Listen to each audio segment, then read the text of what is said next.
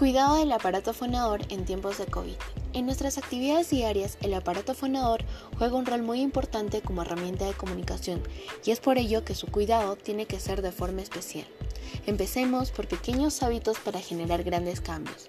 1. Mantener un buen estado de hidratación. Esto asegura una óptima lubricación de las cuerdas vocales.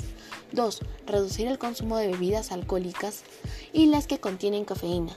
Por otro lado, debemos evitar fumar ya que el tabaco produce daños al pulmón, a la garganta y a otros órganos del aparato fonador, inclusive cambia la naturaleza de la voz.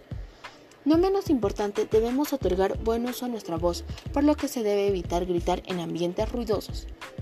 No, no usar mascarillas por un tiempo prolongado, ya que esta, de esta forma estamos volviendo a respirar nuestros propios desechos. Tratar de buscar un